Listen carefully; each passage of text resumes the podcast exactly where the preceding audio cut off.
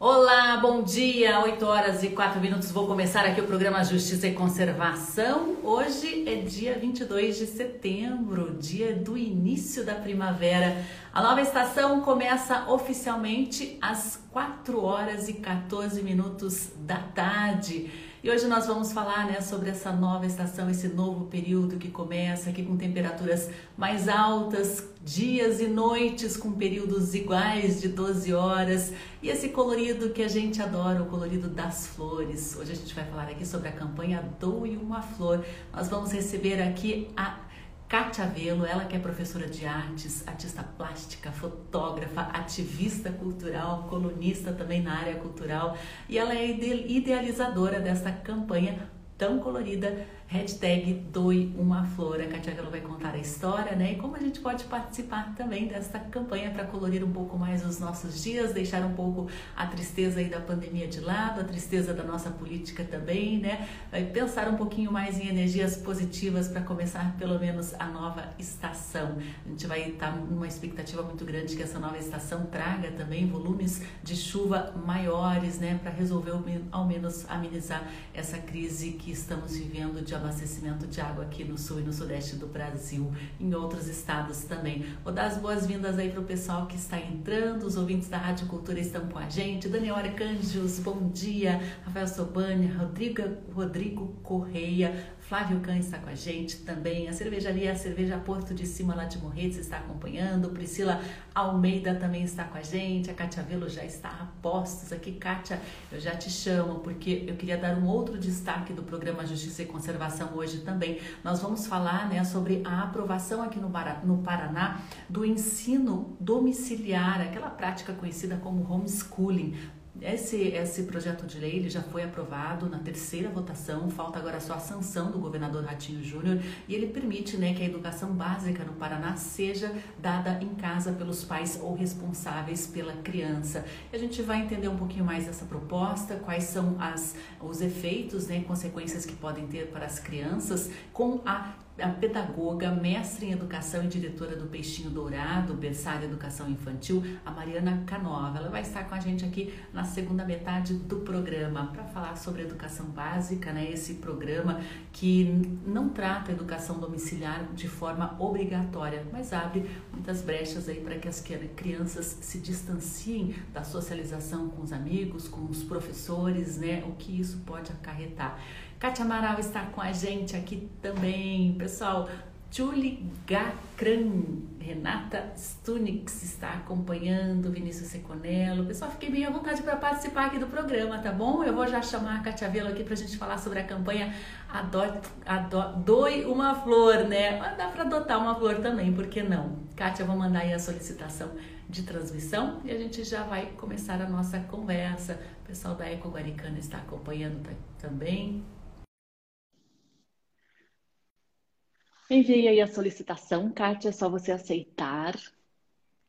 Bom dia, tudo bem, Kátia? Bom dia, bom dia.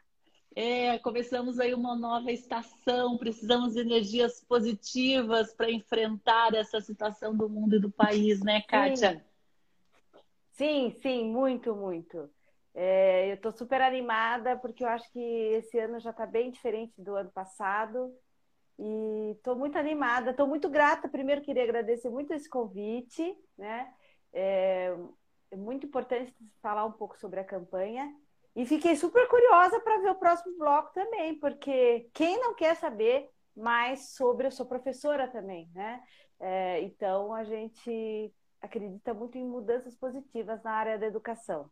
Essa questão da educação é bastante preocupante, né? Porque a pandemia levou ao ensino domiciliar muitas crianças, né? Afastou, inclusive, do ensino, né? Com abandono escolar. E, e, a gente vê aí um efeito meio psicológico nessas crianças, né? A gente tem comentado com alguns especialistas aqui que consequências, né? Que traumas isso pode causar ao longo da vida dessa criança. Agora, com o ensino domiciliar, ah, já essa abertura, né? Para que isso se torne permanente, inclusive na educação básica, a gente precisa entender um pouquinho, né? Como como que isso vai funcionar e o que, que isso pode acarretar. Que a gente percebe que a socialização entre os amiguinhos, entre os professores, na comunidade, né? Aprender as regras presencialmente ali, isso estimula muito o desenvolvimento, não só cognitivo, intelectual, mas também o desenvolvimento social dessas crianças, né, Kátia? Você como professora, inclusive de artes, né? Que acho que é a disciplina, isso. se não a mais, a mais adorada, uma das preferidas entre os pequenos.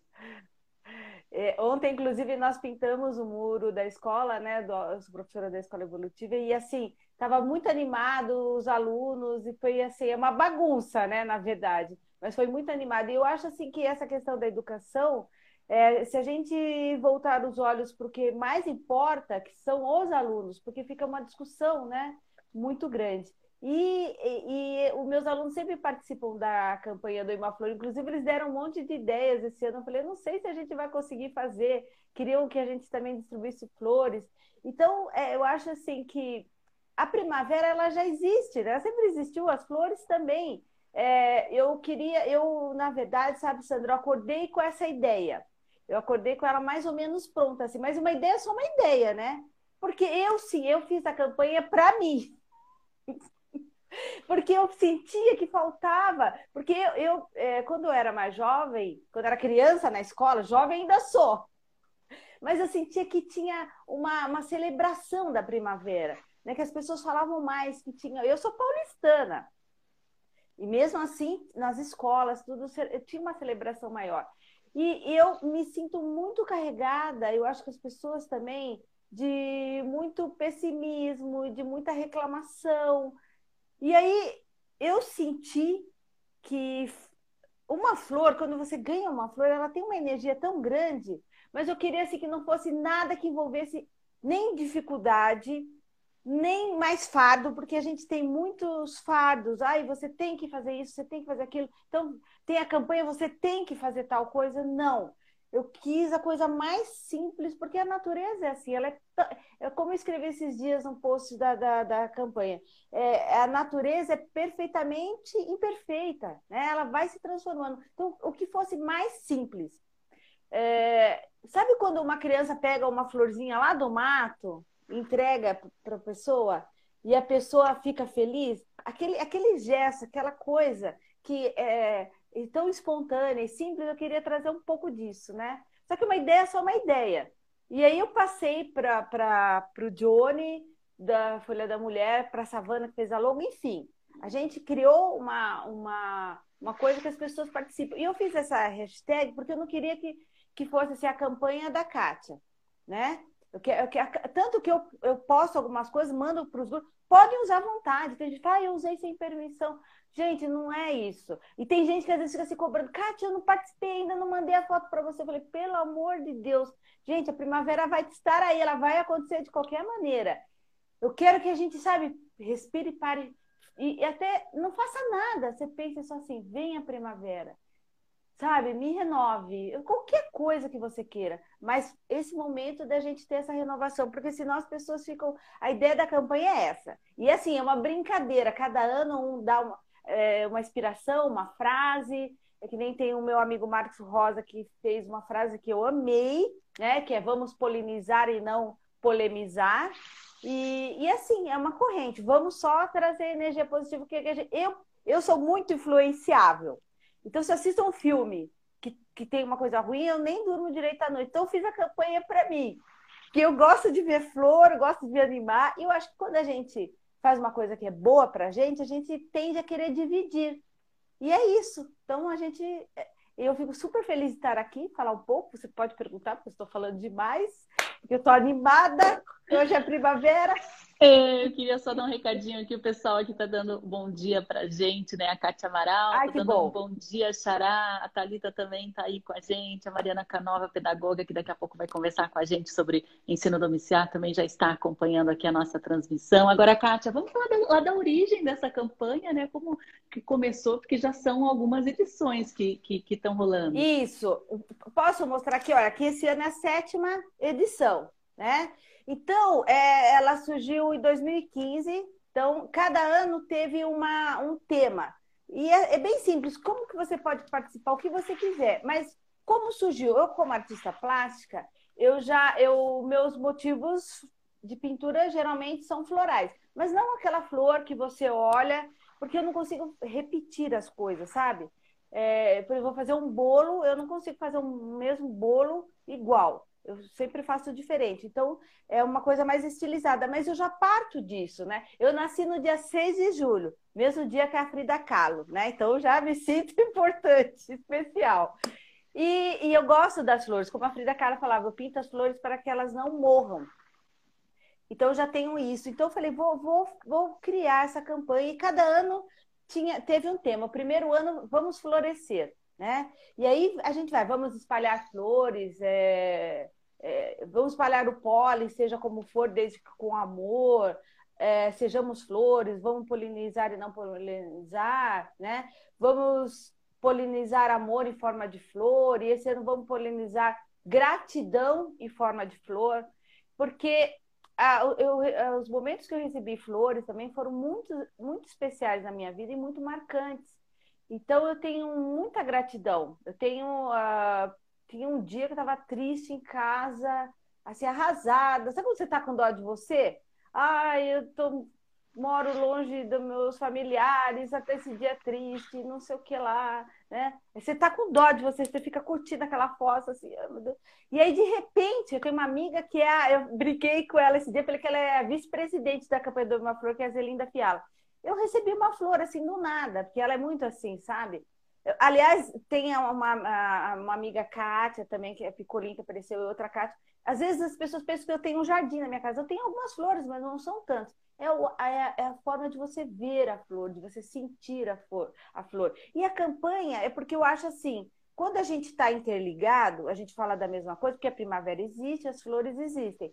Mas se a gente está meio interligado, por isso que eu criei a hashtag, e às vezes um tema, é só para a gente criar como se fosse um viés, uma linha, uma teia que a gente vai criando. Porque eu acho que quando a gente tem essa sensação, eu pelo menos eu tenho uma necessidade de, de pertencer a alguma coisa, né? Essa sensação de pertencimento, de identidade.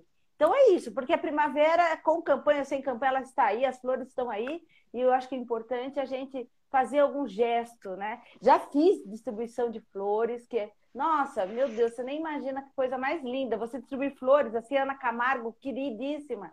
Eu tenho tanta gente que participa que me ajuda dessa campanha, que eu escrevi no jornal, coloquei alguns nomes, mas olha, eu esqueci um monte. Estou parecendo aquelas pessoas que, quando vai receber o Oscar, começa a pôr a música porque não para de agradecer. Mas é verdade, tem muita gente querida. Que bacana. E de que forma, né, Kátia, você percebe que a campanha Doe uma Flor pode contribuir também com o meio ambiente neste momento? Olha, é, eu acho que uma coisa. Quando você olha uma flor ou uma planta, né? É, porque também tem um projeto chamado Verde que Quero Verde que eu fiz com os alunos. Mas eu acho que a natureza, ela é tão simples. Ela, ela é em si, né? Ela já é ela, ela não precisa de nada. Aliás, se a gente não existisse mais, ela né, tá tudo bem, tá tudo certo, tá melhor ainda. É, mas a energia que nos traz, sabe? É, porque você não, não cuida daquilo que você não tem identidade. Você não. A gente tem que ter alguma coisa assim que você tenha uma ligação afetiva. Né? Não adianta você ir lá com bandeira na, na floresta amazônica, eu penso, se você não põe uma aguinha na sua samambaia. Eu acho assim, eu gosto muito da coisa mais do simples, do, do básico, do que você pode fazer, né? Eu sinto que as pessoas têm muitas, muitas certezas. Muito, eu todo dia eu tenho dúvida, até das coisas que eu tinha certeza, eu tenho dúvida. E as pessoas têm muita certeza, eu fico assim, meu Deus, o que, que é isso? E aí, voltando para a natureza, às vezes até eu adoro animais também, né? É, você olha assim as coisas que eles fazem, então você se conectando a essas coisas mais simples, você acaba voltando à natureza, porque nós somos a natureza. E a gente celebrar esses ciclos da natureza, né? A gente ter essa, essa ligação afetiva mesmo, você naturalmente você vai fazer isso, né? Eu sempre, é, por exemplo, a água, sabe, reutilizar, separar. Isso eu acho que não é nem mais uma coisa que você deva se dizer, porque eu acho que já todo mundo já deve fazer, né? Porque não tem como ser diferente. E a gente precisa cuidar, ter esse, essa coisa afetiva, amorosa. Não modismo, de ah, jungle, não sei o quê, ou, ou fazer. Não, uma coisa que parta de uma necessidade é, pessoal, uhum. amorosa, afetiva. É, o Geraldo aqui do Caparaó fala calor, é, é, pertencimento, né? Que é esse sentimento de você estar no, se, sentindo parte de um todo da natureza. Ele está mandando um caloroso bom dia da Serra do Caparaó, Capixaba. Obrigada, Geraldo. Bom dia. Estamos Obrigada. falando aqui do início da primavera, hoje às, 14, às 4 e 14 da tarde, começa oficialmente a nova estação. A gente está falando da nova edição da campanha Doe uma Flor. E essa edição, o que, que vocês pretendem, o que vocês precisam, que as pessoas tirem fotos, marquem a hashtag, qual que é a ideia agora para essa sétima edição? Tudo de bom. É como eu coloquei aqui, olha, a gente pode tirar fotos, escrever um poema, fazer um elogio. Gente, elogio você quer ver uma, um, um elogio? Eu adoro elogiar. Você vê uma coisa, às vezes eu estou no banco, essas pessoas hoje em dia a gente tem que tomar cuidado. Vou elogiar o cabelo da pessoa, sabe? Assim, quando é sincero, mas tem que ser sincero. Eu acho que até muda, eu pelo menos adoro, eh, muda o nosso dia, né? Você vestir roupas é, com, com motivos florais, cuidar-se cuidar do outro, que nem agora a gente está nesse período de pandemia que ainda não acabou, é um gesto de amor, né? É, é uma forma de celebrar a primavera fazer um bolo, eu adoro fazer bolo, sabe? E levar para os lugares às vezes que eu vou. Esse gesto simples, mas feito com, com carinho. Uh, e eu tenho visto as pessoas fazerem um pouco mais isso. Eu tenho umas amigas super queridas, não vou falar o nome delas aqui, senão vou esquecer alguma, vai ficar muito chato, mas eu tenho muita gente querida e muita gente que tem esse olhar. E isso, na verdade, essa ideia que eu trouxe, que eu falo, que eu acordei com ela, eu acho que é, é como se fosse uma cebola, é a somatória de todas essas pessoas, de tudo isso que eu vivencio. Por exemplo, na escola ontem, na escola evolutiva, a gente pintando o muro, é, eu, eu agradeci todo mundo, por quê? Porque os professores estavam comigo, me ajudaram, ajudaram, porque eu sou meio agitada, eu fico mais agitada que os alunos. É, então, eles têm hora que falam, calma, Catinha, vamos lá, vamos fazer assim. Porque todo mundo tem que ajudar, porque o banheiro vira uma bagunça, a escola vira uma bagunça, você não faz ideia. E todo mundo ajuda, desde a pessoa que manda o bilhete para os pais, né? até a, as tias que estão lá na, na, no banheiro para limpar a bagunça que os alunos fazem. É, é uma corrente muito grande. Eu não consigo fazer nada sozinho. Não estou falando isso porque é um clichê, não, porque eu não consigo mesmo, porque uma que eu tenho que ter umas pessoas que me ajudem, porque eu sou esquecida, eu sou, às vezes é, me desorganizo muito, eu me empolgo com as coisas. E eu tenho muita gente muito querida. Imagina, você, você imagina ah, em 2015 uma pessoa falar assim: ah, eu quero criar uma campanha que não envolva dinheiro, não envolva nada, que, que tenha uma logo, mais ou menos eu criei, e todo mundo fazer tudo isso de graça participar. Tem página inteira na, no jornal, outra aqui, e o pessoal faz não sei o que, distribui. É muito, é muita energia positiva. As pessoas acabam adotando. Eu falei alguma coisa que as pessoas estavam querendo talvez ouvir. É aquela coisa, sabe quando você. Eu pensei nisso, só que alguém pega a primeira ideia. A ideia não é minha, a campanha não é minha, a campanha é de todo mundo. Então, para participar, você faça alguma coisa que você acha que tenha uma cara da primavera e coloca a hashtag doe uma flor. É doe porque é justamente isso, é de doar. Né? E uma, até falei para simplificar a coisa. Não precisa ser um ramalhete, é lógico que é uma delícia, mas uma coisa mais simples que você puder, mas não deixe passar o dia em branco, nem que seja para você mesmo. Vai lá, faça um pedido para entregar uma flor para você mesmo, né? Da, da, floricultura, como você quiser. Eu acho tão bacana. E eu tenho histórias lindas de flores, né? Que eu recebi, assim, momentos inusitados como esse, que foi triste, que eu falei da minha amiga, mas teve um muito feliz que eu recebi um buquê Flores do Campo maravilhoso. Depois de um tempo eu recebi um buquê igualzinho ao primeiro, igualzinho. Aí, e foi legal porque eu estava na empresa, todo mundo falou: "Nossa, mas dois buquês iguais". E o primeiro não tinha cartão. Aí todo mundo, olha, que que será, né? Aí no segundo cartão estava escrito assim: "Olha só, Sandra, se não é lindo. Depois que nos casamos, te amo duas vezes mais". Ai, que lindo. Fala se não é bonito uma coisa dessa. Fala se, se eu não tenho uma relação bacana com as flores. Então é isso. É, e aí as flores, elas justamente têm esse poder de marcar momentos, né? Formatura, aniversário, relacionamentos, datas festivas, né? Agora com essa pandemia, infelizmente, né? As vendas das flores para esses, essas, esses momentos festivos acabou sendo reduzida e acabou aumentando aí a venda das coroas de flores, né, Kátia? A gente está vivendo por um momento tão difícil, mas mesmo assim, nos momentos tristes, a flor, a cor, a natureza tem esse poder de nos acalantar, né? Com certeza, com certeza. Eu acredito demais nisso. E eu, eu para mim, né, eu sinto isso. Então, é uma coisa que me faz muito bem. É, eu tá, tem, quando começou a pandemia, no ano passado, eu falei, ah, nem vou falar muito disso. Mas as pessoas começaram a falar, falar, nossa, Cátia, você ia campanha, você vai ter esse ano, né? Foi uma das campanhas mais bonitas, foi do ano passado.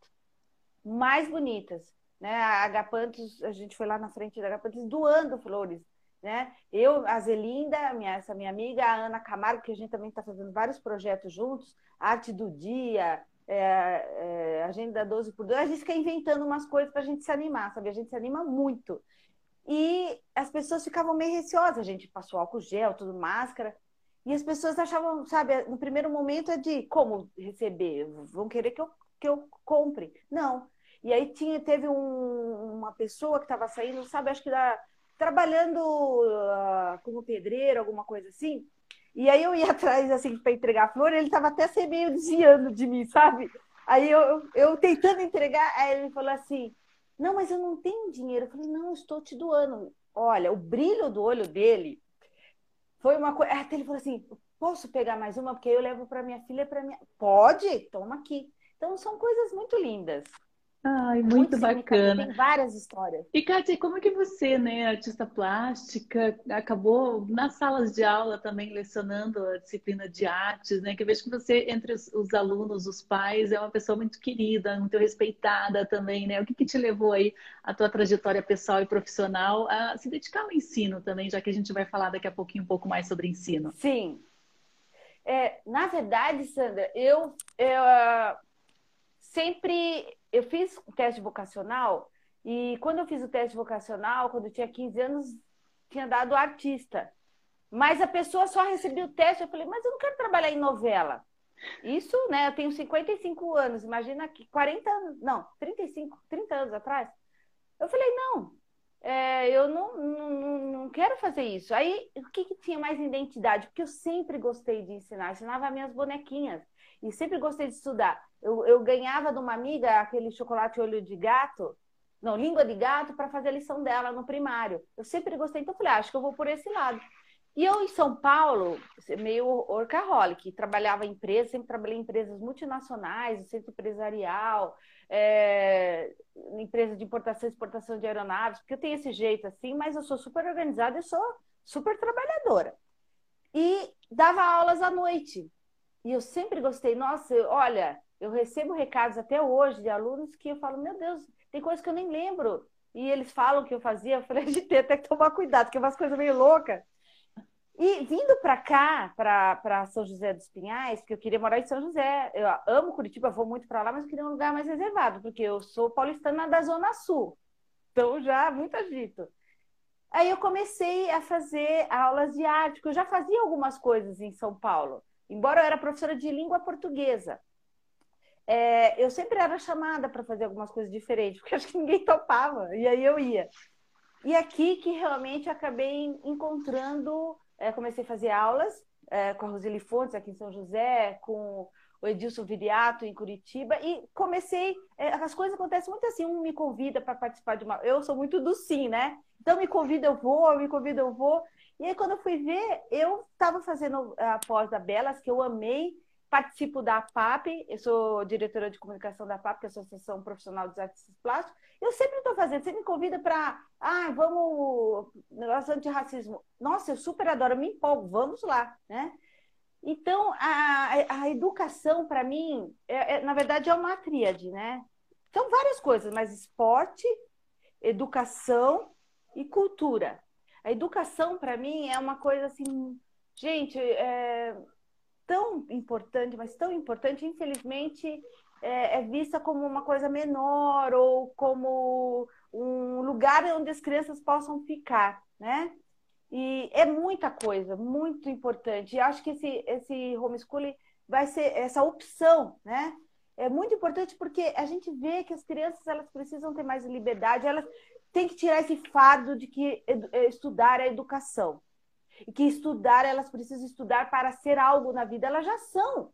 E, e a maior das mentiras, na minha opinião, que você tem que estudar para ter dinheiro. Não, você não precisa, é bom. Estudar, estudo, não para ter dinheiro, para ter fama, porque estudar é bom. Quando a gente é criança, a gente tem curiosidade, aprende a ler, fica lendo tudo, sabe? Isso que é estudar. Vamos estudar porque é bacana aprender. Eu tô aqui, tô te conhecendo, tô aprendendo um monte de coisas.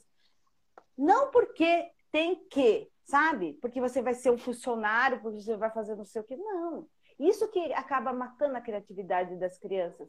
E as crianças são incríveis, elas têm milhões. Eu falo para os meus alunos, quando eu tinha a idade deles, eu era uma boboca, porque eu sabia de um monte de coisa. Tinha que andar cinco quarteirões para ir na biblioteca Kennedy, lá da, de Santo Amaro.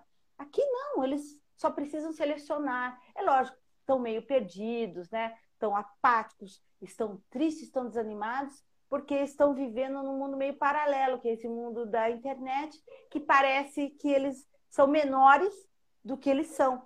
Se você vê tudo maravilhoso, perfeito, você fala, não, eu não sou nada, ainda mais na adolescência, não.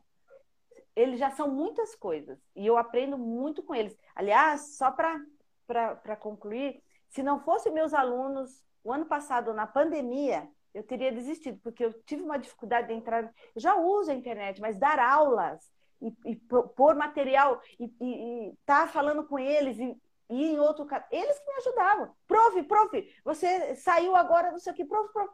Senão eu, eu não teria conseguido sem os meus alunos.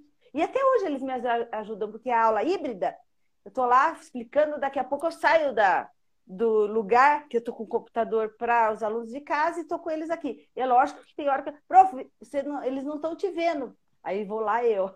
Ou senão deixo cair, e eles me ajudam. É, tem muita amorosidade, sabe? Muito carinho. E eu acho que esse olhar afetivo, carinhoso, e os pais saberem que eles são capazes de muito mais do que eles imaginam, né? É, só precisa ter um pouco mais calma, paciência e amor. Eu acho que é isso que falta na primavera, no verão, no outono no inverno. Vamos ver as coisas com mais calma, né? Vamos tentar simplificar um pouco mais as coisas. Exatamente. Olha, a Kátia Amaral que vai distribuir fotos de flores com borboletas e abelhas. Obrigada, Kátia. O Geraldo, ai, que delícia, a gente querida. assim. Muito obrigada, Geralda, pela sua participação. O pessoal dos Parques Nacionais está com a gente também. Kátia Velo, vamos aí fazer as postagens né, com a hashtag Doe Uma Flor e vamos acompanhar também o trabalho, a movimentação dessa rede do bem, essa rede de energia positiva. E agora, né, a gente vai te convida a ficar aí para a gente entender um pouquinho mais sobre esse ensino domiciliar essa importância da socialização. Ah, eu queria muito, muito, mas sabe que eu tenho reunião de pais agora. Mas Não eu tem vou problema. indicar depois. Então, eu... mas olha, muito obrigada. Muito obrigada mesmo, adorei. Espero não ter. Falei muito, né? Mas eu me tô, estava muito empolgada, animada. E quem quiser tirar alguma dúvida, perguntar, depois é só entrar em contato. Então tá bom, fique tranquila. Depois qualquer coisa o programa segue gravado aqui se o pessoal quiser acompanhar. Obrigada, Kátia. Até a próxima. Boa campanha. Até mais. Obrigada, tchau, tchau. adorei. Obrigada. Eu vou remover aqui a campanha Doe uma Flor, a Kátia Velo, né? Porque agora a gente vai falar um pouquinho sobre ensino, mas antes, né? Queria lembrar que hoje começa oficialmente a primavera. O pessoal que quiser participar da campanha Doe uma Flor é muito simples, basta postar aí, compartilhar imagens, né?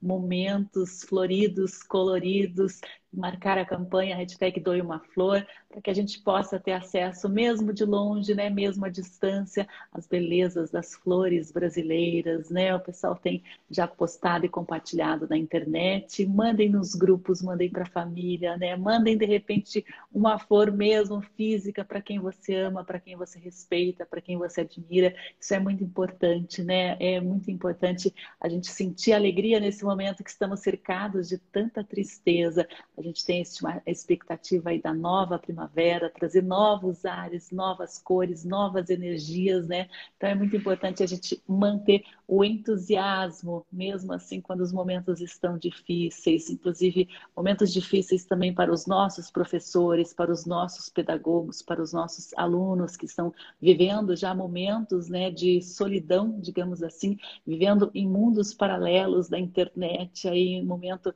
né, que a amizade, o companheirismo, a família e os colegas, os amigos seriam uma companhia tão ideal. Bom, eu vou chamar aqui a Mariana Canova, ela que é pedagoga. A gente vai tentar entender um pouquinho sobre essa movimentação aqui, né, na Assembleia Legislativa, que aprovou um projeto de lei para regulamentar o ensino domiciliar para a educação básica. Mariana, vou enviar o convite, é só aceitar.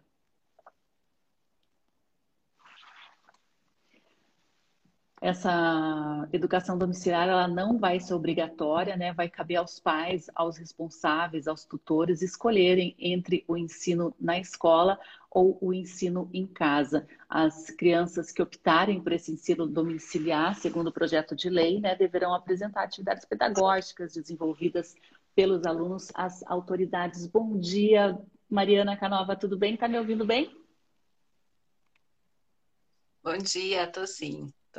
Então, um projeto bastante polêmico, mas ele foi aprovado pela maioria dos deputados paranaenses aqui. Como que a senhora, como pedagoga, como diretora de escola, tem avaliado essa movimentação na alteração do ensino básico? Olha, eu confesso para você que eu fiquei muito sentida, né? Porque a gente que trabalha no chão da escola uso para as crianças com outras crianças, né? Ah, a gente entende que a aprendizagem ela é, ela ocorre de forma muito quanto mais possibilidades, melhor, né? para que a criança se envolva e que ela possa aprender ainda mais além do que acontece já dentro de casa.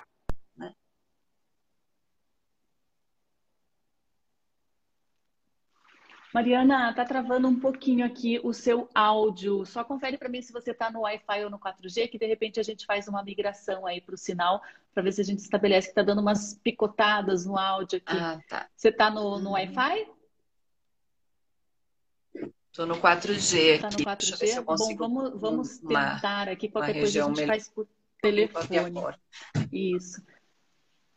Sabe que essa semana a gente teve uma instabilidade na internet, no aplicativo também. A gente teve algumas umas falhinhas de áudio aí, né? Como a gente está transmitindo via rádio, também é bom a gente ter uma qualidade aí da voz das pessoas bastante grande, né? A gente tem aqui, inclusive, um levantamento falando sobre esse tema que a gente está abordando hoje, né? Tem um levantamento da Associação Nacional de Ensino Domiciliar, é um, um levantamento de 2019 que mostra que mais de 18 mil estudantes têm realizado estudos em casa no Brasil e mais de 3 mil famílias praticam já esse ensino domiciliar sem nenhum tipo de regulamentação, né?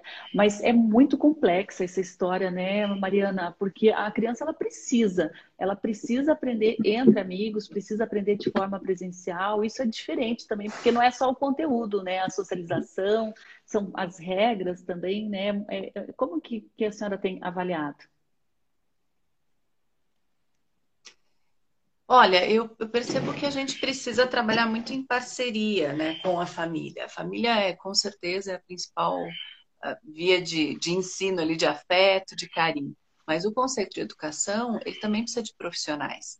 Então, eu percebo que muitas vezes existem casos e casos, situações em que você tem uma criança, por exemplo, tem uma deficiência múltipla severa, em que você percebe que não, não é possível que haja um, um ganho indo para a escola por conta de situações de saúde e tudo mais, é uma possibilidade. Agora, as outras situações é, é, é, é, a partir dessa relação que a gente vai poder aprender, que a gente vai poder conviver com a criança para que ela possa trocar e ter o processo de aprendizagem dentro da instituição.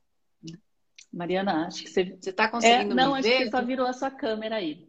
Só desvirar ela é, é realmente, né, essa, esse... Não, acho que não é...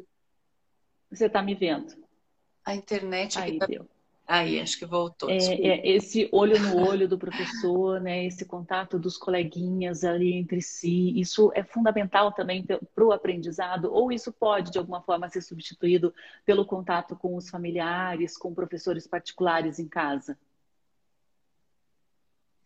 Eu acredito que não. Eu acredito que a gente, a relação de aprendizagem no contato com as crianças, no contato com o outro, entender o que pode, porque veja, o ser humano é um ser social. Nós vivemos em um mundo social e são as regras sociais que vão nos conduzir e nos dizer quem nós somos realmente. Se nós pegarmos uma pessoa e deixarmos ela isolada, né, tem as casas das crianças selvagens aí, que é um tema que eu estudo há bastante tempo, que se transforma de, de forma isolada, é, essa pessoa não se torna uma pessoa. Né? É claro que quando você tem uma situação em família, que você vai ter um suporte para poder aprender, ou você, sei lá, né, hoje em dia você tem conceitos de famílias que são migratórias, vivem viajando, e tem outros mundos para se desvendar, é diferenciado. No entanto, é na escola que essa criança vai aprender o que ela pode, o que não pode diante do outro, né? A relação olho no olho com o amigo, eu digo sempre que as crianças bem pequenas, elas têm torcicolo de olhar só para os adultos. Quando elas passam a olhar e de igual para igual, até a postura delas muda na construção dessa relação de, de igualdade entre o outro e de compreensão. Olha, eu preciso esperar porque agora é a vez do seu amigo. Você precisa aprender a dividir. Não vai, o mundo não gira em torno de você. E o mundo que a gente vive tem essa construção toda. A gente precisa ter esse movimento de troca, esse movimento de parceria, esse movimento de empatia. E tudo isso é feito a partir da relação do outro. Por mais que você tenha uma família respaldada com uma legislação, me angustia, me preocupa, porque você tem famílias de vários formatos. E muitas vezes é na escola que a gente enxerga além do que acontece dentro de casa. Né? Desde situações severas de violência, de agressão, de abuso sexual, quanto situações que, quando está dentro do núcleo familiar, você não pode enxergar. Eu que sou pedagoga, psicopedagoga, tenho mestrado em educação e tudo mais, quantas vezes as professoras me alertaram de situações do meu filho que eu não conseguia ver com os meus olhos porque estava no papel materno. Então, é a partir do outro que a gente consegue se enxergar também e evoluir diante disso. Então, acredito que a escola é o principal espaço para processo de aprendizagem. É óbvio que casa também é lugar de aprender. Eu defendo isso com unhas e dentes, assim, no sentido de que a família precisa aprender, estimular esse pensar, precisa trabalhar essa autonomia, precisa ajudar essa criança a, a, a ver o mundo, a visualizar o mundo. Mas é muito importante que haja essa parceria entre escola e família, para que não haja uma lacuna porque eu tenho receio das lacunas que acontecem diante disso. Quando você tem um movimento muito único, muito exclusivo, você acaba trazendo um, um olhar que não, não te dá amplitude de visão. Então, quando a gente tem mais possibilidades de aprendizagem, isso acaba é, seria assim a, a família complementar a escola, né, no acompanhamento das tarefas, em alguma atividade é, fora né, do, do que está previsto no currículo, mas a família ou, ou tutores assumirem o total controle sobre a educação, isso é um risco para o aprendizado, né? Que garantia que essa criança vai ter realmente, que ela vai ter é, um ensino completo, né, multidisciplinar, Mariana Canova, porque os professores de uma escola eles têm formações variadas, né? Passaram por muitas experiências, têm uma capacidade de troca de treinamento muito intenso, né? É, agora, esse projeto, ele prevê o, que tipo de fiscalização, o que tipo de controle no ensino domiciliar, se, se a família optar por isso? Você vai ter que preencher algumas documentações, ter um tutor ali, mas eu, eu, eu senti isso muito solto, sabe? Muito. É, não é garantido de que você vai conseguir ter um processo de aprendizagem efetivado. Né? Coloca-se ali, a criança vai ter que obrigatoriamente ter um contato de oito horas semanais em alguma atividade social, que pode ser, né, sei lá, igreja, uma atividade complementar, alguma coisa, mas é muito pouco para poder saber como que está a compreensão dessa criança. Eu, eu, entendo que existem casos em que a criança apresenta, por exemplo, é autodidata, a própria família tem uma formação muito boa no âmbito pedagógico também e pode complementar, mas é o mínimo. Né? A grande, quando você dá uma liberação dessa, você acaba trazendo uma possibilidade é, muito ampla de erro, porque, veja, quantas pessoas estão liberadas a isso? É, então, se eu, às vezes, tenho uma formação ou até alguma situação de desenvolvimento psíquico como mãe que eu quero meu filho só para mim, que eu não permito né, que ele se relacione com outras pessoas, eu mantenho ele ali, faço o que for me dito pela lei, mas quem garante que eu tenho um conhecimento que, que, que não vai prejudicar o desenvolvimento do meu filho? Né? É, a gente precisa trabalhar com essa, pra, eu falo sempre, para você educar uma criança, você precisa de uma aldeia, você não pode fazer isso de forma única. Tá aí a pandemia para mostrar todos os malefícios que aconteceu, que essas crianças ficaram dentro de casa. Né? Isso me deixa extremamente triste, porque eu falei, a gente acabou de, de passar por um processo de isolamento social super severo por conta da pandemia. Nós estamos vendo nas crianças o prejuízo que isso foi, porque as crianças estão indo para a escola com desenvolvimento alterado, com várias situações de problemas de aprendizagem. As clínicas de psicopedagogia estão lotadas porque as crianças tiveram muita dificuldade de aprendizagem e aí vem uma legislação voltada para isso, autorizando isso. Eu falei, mas meu Deus, olha para trás, veja o que aconteceu no ano passado. Né? Tá, tá nítido o prejuízo que isso foi. E aí se coloca uma legislação como essa. Eu, eu acho que é um retrocesso, acho que não é dessa forma que a gente tem que ter. É óbvio que situações específicas, como eu falei, aonde você tem, às vezes, um laudo médico, você tem uma equipe multidisciplinar que dá o suporte a essa criança, que tem né, mil problemas e que realmente não pode ter uma relação social externa à casa, ou às vezes até mesmo a gente sabe que tem educação hospitalar também, que é um formato diferenciado, são situações específicas, não é liberado por todo. Isso aí eu acho que é, é bastante sério, a gente tem que ficar muito atento para sobre a consequência disso, né? Temos países que já têm ensino domiciliar, temos, Estados Unidos é uma referência em relação a isso, mas é, não me agrada o, o, olhar de que você entende que a criança não é formada socialmente. Acho que não é dessa forma. Eu eu sou vigotscaniana, né? O Vygotsky nos fala que somos seres sociais e que a gente precisa desse movimento voltado para a relação, para o outro. A gente aprende a partir desse outro que nos desafia, entre aspas. Então, se você isola, você perde uma possibilidade de aprendizagem muito grande. É, a Kátia Vela até está comentando parceria, a palavra-chave dessa relação família e escola. E ela comenta aqui ainda que as crianças estão demonstrando alegria ao retornar às aulas. Isto é um termômetro. Alegria, né? Porque acho que essa, esse isolamento também, essa falta de socialização, afetou também a alegria infantil, né? Você tem observado, de repente, é, um, um, aumento na tristeza, na depressão entre crianças que normalmente não seriam é, um, um público, assim, um perfil Sim, a gente vê nitidamente a alegria das crianças vindo para cá, para a escola, e eu vi cenas de crianças muito pequenas, assim, de dois anos, empurrando os pais da escola para embora. Tipo, deixa no meu espaço, para de ficar em cima de mim, eu preciso desse espaço. Quando a gente tem uma relação dentro de casa, né, seja com o marido, seja com a mãe, com quem for que a gente mora, a relação fica tão simbiótica, tão intensa, que você precisa de um espaço único teu.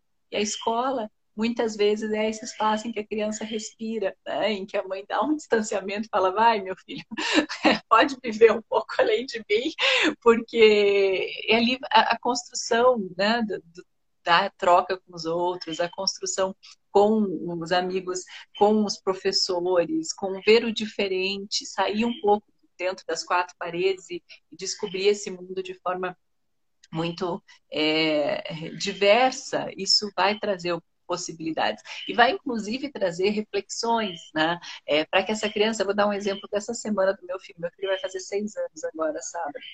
E aí a gente tava, ele estava conversando sobre tatuagem, ele viu alguém com tatuagem e tal, e ele comentou e meu marido falou, ah, eu não gosto de tatuagem, né?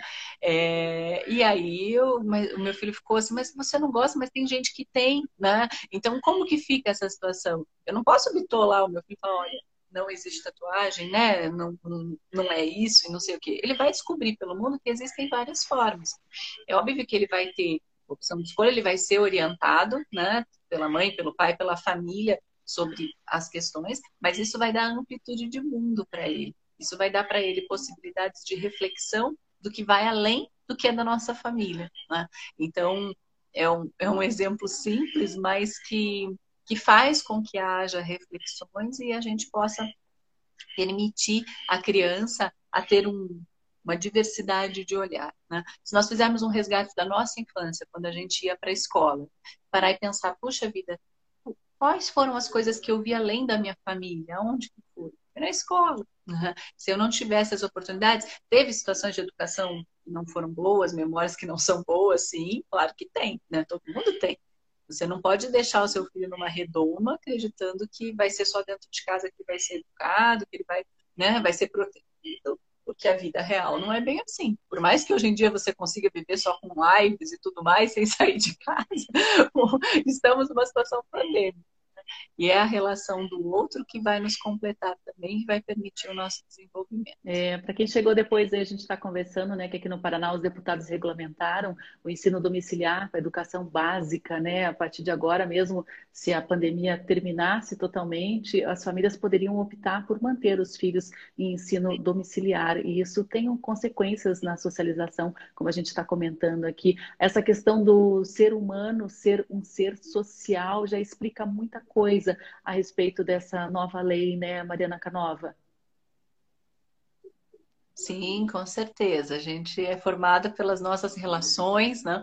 pelas construções sociais que a vida vai nos proporcionando e, e nos completando. Né? Somos um e vamos aos pouquinhos pegando um pouquinho de cada pessoa que passa por nós, guardando no nosso coração ali as experiências que acontecem e mesmo as experiências negativas elas podem contribuir com a nossa formação, né? Mas a gente vai se se desenvolvendo, né? Como a Kátia falou agora há pouco, é, a escola ela não não precisa, assim, a criança já está formada, né, no sentido de já existir. A gente fala que a educação serve para formar pessoas, não necessariamente, porque essa pessoa está ali, ela serve para contribuir com essa pessoa. Então, esses olhares, né, a gente fala, a escola, a, escola não prepara para a vida, porque a escola é vida. Né? É dentro da escola em que a vida acontece, em que as relações necessárias de troca, de parceria, de dificuldade, de superação, tudo isso vai acontecer ali. Né? Essa semana uma mãe me ligou, que faz muito tempo que eu não a vejo, e ela falou assim para mim, Mari, ai, a escola da minha filha me chamou, disse que está com muitos problemas, eu vou trocar ela de escola. Falei, não, calma, vamos ver o que, que é o problema. Se a escola sinalizou, olha que oportunidade você tem para poder evoluir. Né? E era uma mãe que não tinha percebido que a filha dela não estava bem no processo pedagógico. Né? Então, como psicopedagoga, a gente atende o processo de aprendizagem, né? As psicopedagogas que atendem em clínica, eu sou psicopedagoga institucional, eu gosto de, de galera, eu brinco, né? Eu, gosto de, de, trabalhar com grupo, trabalhar com equipe. Mas na clínica você visualiza bem isso, porque no atendimento clínico você vai observar como essa criança está dentro dos aspectos social, emocional, cognitivo, funcional. O que, que você como psicopedagoga, o que você como mãe, o que você como professora, você vai poder proporcionar para aquela criança evoluir dentro da aprendizagem. Então, é fundamental. A gente precisa que essa criança tenha essa troca, essa parceria, para que ela possa sair da zona de conforto dela e encarar o mundo, encarar a realidade que existe. Uhum. Né? É, óbvio, como eu falei novamente, existem pessoas que são mais preparadas do que outras, né? Eu tenho uma pessoa que eu sigo na internet, ela tem cinco filhos e ela faz homeschooling. E a gente teve uma discussão, uma conversa sobre isso, assim, e eu questionando, né? Falando, nossa, mas como que é? Não, mas e, e é uma pessoa que dá para ver que tem muito conhecimento, porque ela coloca experiências científicas para as crianças, ela traz. E eu acho isso ótimo, né? Falando, nossa, olha que oportunidade linda você tem de permitir que os seus filhos tenham contato com todo esse material. Então, você não pode privar a troca social. A escola né, tem que ter essa parceria de uma maneira muito é, intensa dentro de uma formação para que o desenvolvimento aconteça de forma completa, de forma ampla, né? dando à criança oportunidades de ver o mundo de diversos ângulos, né? e não excluindo essas relações e, e tentando colocá-lo numa outras perspectivas, né? Mas e quando parte da criança essa vontade de permanecer aprendendo em casa? Olha, é, a pandemia está mostrando muito isso. A gente tem visto assim, a quantidade de crianças, especialmente pré-adolescentes, ali dos 9 aos 11, 12, né? Que não querem sair do quarto. Né?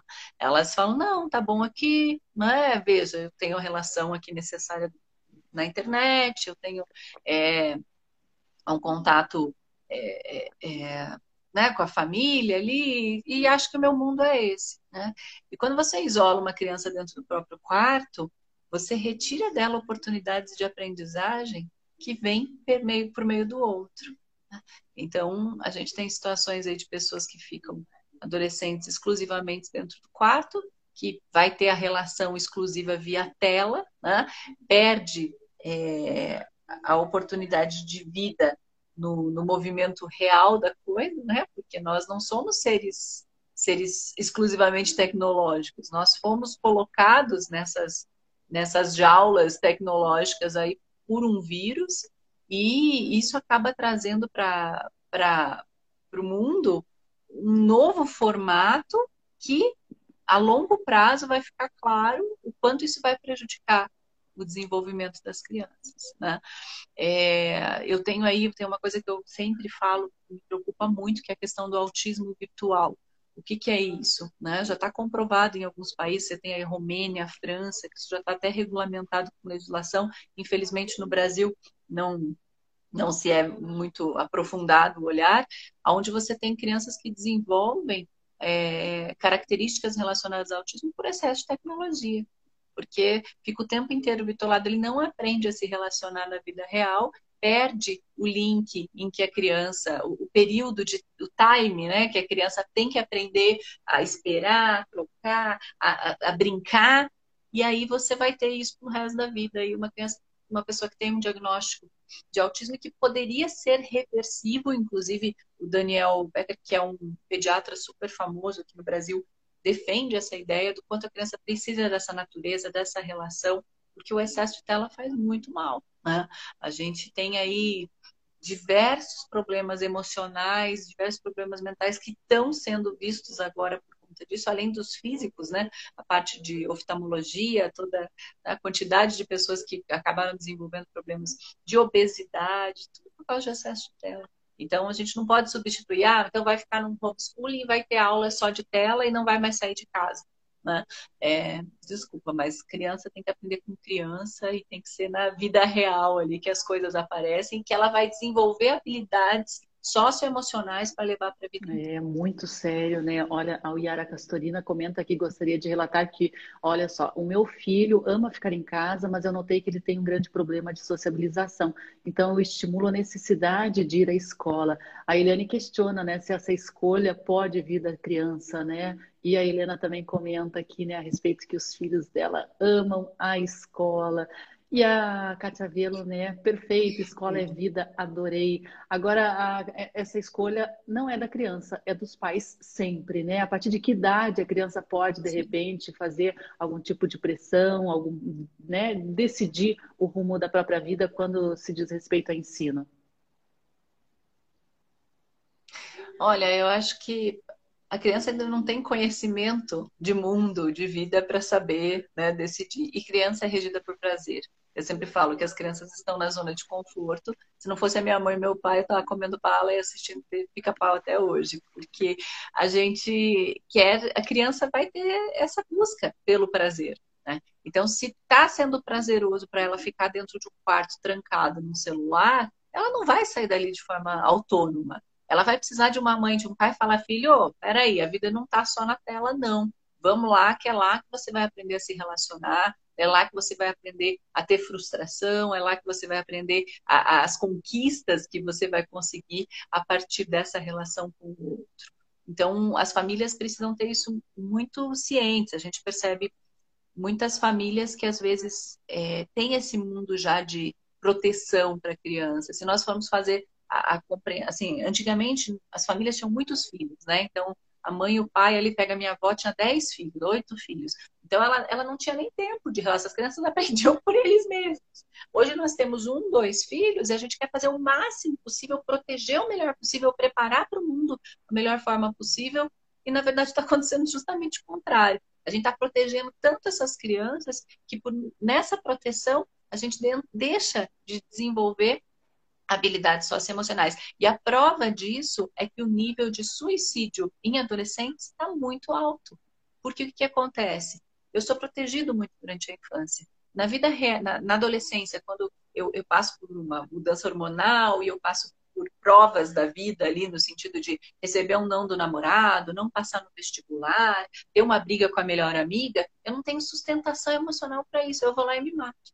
É muito sério, é muito triste, né? Mas é real. Então, a gente tem que ficar muito atento a isso, porque a privação social pode permitir tudo isso. Então, temos que ter consciência da importância que a escola traz. E é óbvio que temos que ter escolas que se envolvam, que encontrem maneiras de aprendizagem, que tenham um olhar aprofundado em relação à criança, é, profissionais com qualidade, para que enxergue essa criança além da família, permitindo que seja sinalizado o, o, o, que precisa melhorar, o que tem de bom, porque às vezes tem famílias mega exigentes que só enxergam coisa ruim na criança, e na verdade a escola está ali também para falar, oh, peraí, não é assim, olha só, tem isso, isso, isso, tem isso, isso e aquilo. Então, ter ângulos né, diferenciados de visão nessa criança vai completar e deixar essa criança ainda mais completa do que se a gente excluí-la do mundo social e deixá-lo apenas no, na casa. Ótimas explicações, Mariana Canova. Agradeço demais, realmente. Às vezes a gente precisa ouvir, né? Que às vezes a gente entra também numa zona de conforto em relação à educação dos nossos filhos e, e acaba não percebendo realmente com clareza o que é melhor para eles, o que é melhor para a vida e para a educação. Muito obrigada, parabéns pelo trabalho aí à frente da Peixinho Dourado. Imagina, estou à disposição. Qualquer situação, é só procurar, tá bom? Até, Até mais. mais. Olha aí a Kátia, o foco tem que ser sempre a criança, o jovem, adorando a conversa. Obrigada, pessoal, que está nos acompanhando. E amanhã a gente volta com a programação ao vivo a partir das 8 horas da manhã. A gente vai falar justamente sobre esse tema suicídio. A gente vai receber o psicólogo Bruno Jardim Meder, do Hospital Pequeno Príncipe, para falar sobre Setembro Amarelo e que tem desencadeado né, situações limites assim de suicídio entre crianças e adolescentes. Amanhã às 8 horas. Não perca. Até lá. Tchau, tchau.